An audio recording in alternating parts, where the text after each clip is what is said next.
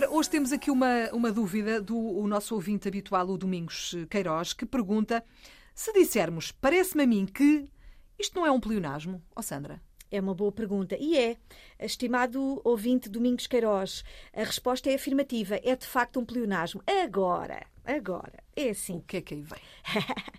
Há certos pleonasmos. O que é que é um pleonasmo? É uma redundância, informação repetida que não acrescenta valor. Portanto, há uma informação nova e a segunda já não acrescenta valor. Mas alguns pleonasmos ajudam a dar é, ênfase, não é? Exatamente, exatamente, exatamente. E é, Filomena, legítimo em português, o reforço de certos pronomes. Por exemplo, nós estamos. Bom, daqui a pouco é Natal. uh, no Natal dizemos assim: À Filomena, eu dei-lhe, a mim deram-me, olha, a mim deram-me um livro de Saramago. A mim deram-me um livro de Saramago. Então, mas já estás a dizer o me, deram-me, porque é que reforças com o a mim?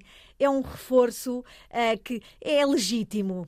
Como não. quem diz, não foi a ti que te deram o livro, foi, foi a, a, mim. mim. Exatamente. Exatamente. É uma forma de sublinhar ali sublinhar. aquilo que nós queremos dizer. É? Exatamente. É? Portanto, é legítimo. É de facto resposta afirmativa, é um pleonasmo, mas não é um erro, é um pleonasmo legítimo. A questão é saber quando é que estamos perante um pleonasmo legítimo ou não. Não é? Exatamente. Olha, um pleonasmo que não seja legítimo, por exemplo, há anos atrás. Porque o verbo haver já incorpora o valor de tempo passado, durativo passado. Claro, é mesmo redundante. Não vale a pena gastarmos latim usando o atrás. Portanto, esse é um pleonasmo o atraso não acrescenta valor nenhum, não uhum. dá ênfase, porque há anos, olha, eu não te vi há dois anos. Agora, neste caso aqui, eu acho que não é um erro de levar as mãos à cabeça, Filomena. Pronto.